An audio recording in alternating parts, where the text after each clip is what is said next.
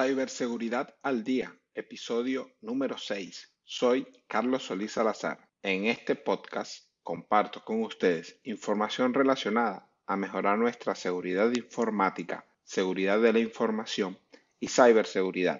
Hoy vamos a hablar de por qué no es tan fácil hackear una cuenta en Internet, redes sociales, correo electrónico. Primera parte. Hola a todos. Primero disculparme por no haber publicado durante las semanas anteriores eh, la parte de ciberseguridad del día. Solo había estado publicando noticias, pero cosa de la agenda diaria que lo complica un poco a uno. Y para reivindicarme con ustedes, les traigo dos publicaciones esta semana. Bueno, aquí también estoy haciendo un poco de trampa porque es un solo artículo, solo que lo dividí en dos partes. Entonces, en esta ocasión les hablaré de algo que siempre me preguntan tanto los que están iniciados como los que no saben mucho de la materia y de la ciberseguridad. Y es que parece que cuando le dices a alguien que trabajas en ciberseguridad, lo primero que te preguntan es, ¿me puedes hackear el Facebook de mi novia? Y cuando le dices que no, dejando más allá los aspectos éticos y morales,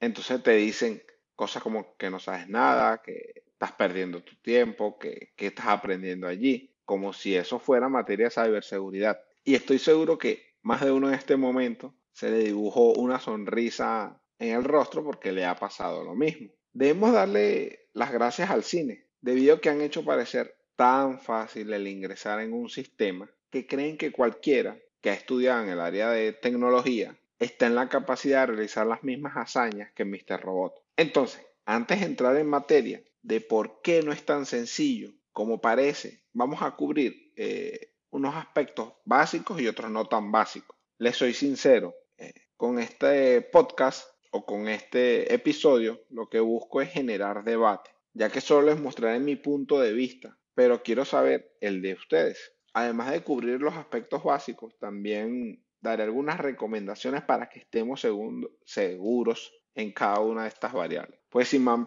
sin más preámbulos, comencemos. El primer elemento que, que tenemos en cuenta para ingresar en estos sistemas es las contraseñas. Entonces, ¿qué son estas, estas y cómo se usan? Aquí yo estuve como analizando y inicialmente existían métodos de autenticación, pero solo era un PIN, una clave, un número o, una cadena alfanumérica para ingresar en, los sistemas. Existe hoy en día mucho en, en algunos sistemas de seguridad que colocas la clave y ya desactivas el sistema de alarma en nuestra casa.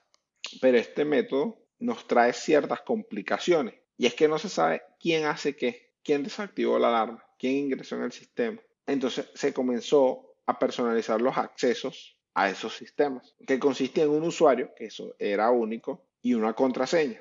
Esto permitía o permite hacerle un seguimiento de las actividades a los usuarios dentro del sistema, ya que sabrá cuándo se ingresa, cuándo ingresa el mismo. Estas contraseñas son muy similares a las que conocemos hoy en día o a las pasadas inclusive. Hay muchas que son solo números y, otras incluyen caracteres alfanuméricos. Después evolucionamos a contraseñas más elaboradas, entre comillas. Durante los últimos años se estableció el estándar de que una contraseña debe ser de al menos 8 caracteres, una mayúscula, una minúscula, un número y un carácter especial. Después se fue sumando de acuerdo a, a los estándares internacionales como PCI, por ejemplo, y buenas prácticas que empezaban a decir la contraseña caduca cada tres meses. No se pueden repetir las últimas 10 contraseñas. Debemos tener una contraseña diferente para cada sistema o aplicación. Y para ustedes contar la cantidad de normas que hemos sacado para las contraseñas. Esto empezó como a decantar en que se crean o se crean contraseñas difíciles de recordar para las personas y fáciles de adivinar para las computadoras. ¿Por qué? Porque esta contraseña al final son valores y caracteres desconocidos para la persona y para el usuario común que no hay manera de poder asociarlo a algo conocido. Sin embargo, como veremos más adelante, a las computadoras no les genera mayor dificultad estas contraseñas, ya que para realizar ataque por fuerza bruta, lo único que tienen que tomar en cuenta es cuán larga es la contraseña. Entonces, una contraseña de 8 caracteres eh, aleatoria de número, mayúscula, minúscula, todos estos elementos, es más fácil adivinar que una de 20 que tiene otros elementos. Entonces, En las notas del episodio hay un enlace a un artículo que publiqué sobre cómo crear contraseñas seguras. Pero la, la clave son aplicar reglas mnemotécnicas y es juntar un grupo de palabras que podemos recordar, que podemos asociar en nuestro cerebro. Por ejemplo, perro blanco, avión rosa. Con esa contraseña no, no, nos es difícil eh, tener que recordar la imagen de un perro blanco y un avión rosa. Y tenemos una contraseña de una longitud de 20 caracteres. Y lo interesante de esta contraseña es que computacionalmente hablando, le tomará más tiempo eh, a una computadora el poder adivinarla que una contraseña con mayúsculas, minúsculas y caracteres especiales de una longitud de 8. Lo sé, mis amigos, de nada. Pasamos a otro elemento que estuvimos hablando ahorita, que son los ataques por fuerza bruta. Ajá, ¿qué es? ¿Qué es eso? ¿Con qué se come eso? Los ataques por fuerza bruta no es más que eso, atacar de forma agresiva aplicando todas las posibles combinaciones de caracteres que pueda tener una contraseña hasta lograr su acceso. En castellano, como decimos por aquí, en cristiano. Esta técnica consiste en empezar a probar con la contraseña AAA, luego AAB, luego AAC, luego AAD, así hasta llegar a AAZ y salta a ABA, por un ejemplo ¿no? de, de tres caracteres. Entonces va a ir así sucesivamente hasta que haya intentado todas las posibles combinaciones o ingrese en el sistema. Y sé lo que muchos piensan. Esto sería una lista virtualmente larguísima y que tardaría muchísimo tiempo en dar con la palabra correcta. Sí, tienen razón y no tienen razón. Porque para una persona hacer este trabajo sería, entre, entre comillas, eterno. Sin embargo, para una computadora pueden ser minutos, horas, días, semanas a lo sumo. Ya que, debemos,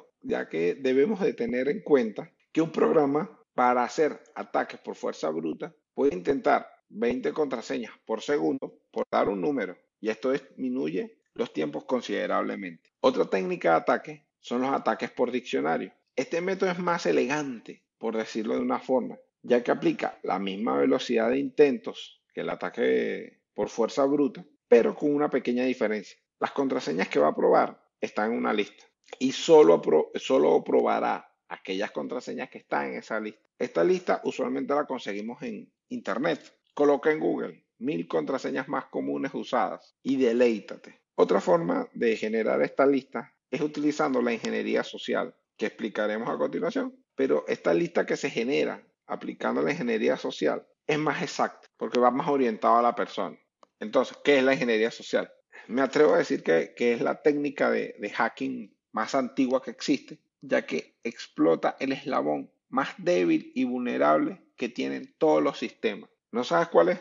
El usuario. Consiste en averiguar información como fecha de cumpleaños, nombre de los padres, hijos, esposas, esposos, amantes, novias, novios, nombre del primer colegio, entre muchos más.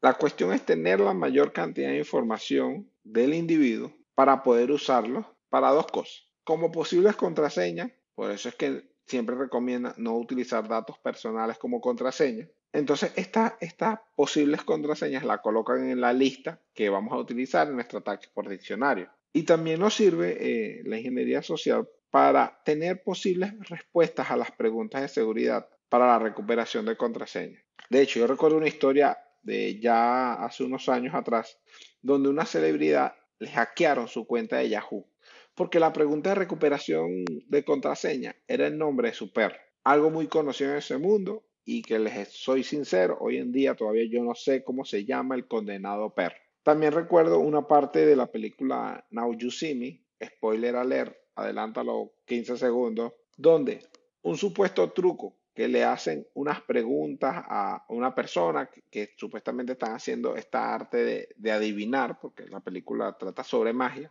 sobre adivinar eh, cosas personales de, esta, de este individuo entonces, no, no doy con la respuesta, no, te equivocaste, dice la persona. Pero en realidad lo que estaban haciendo era obtener la respuesta a las preguntas secretas para poder ingresar en la cuenta del banco de, de este hombre. Ya no le hago más spoiler.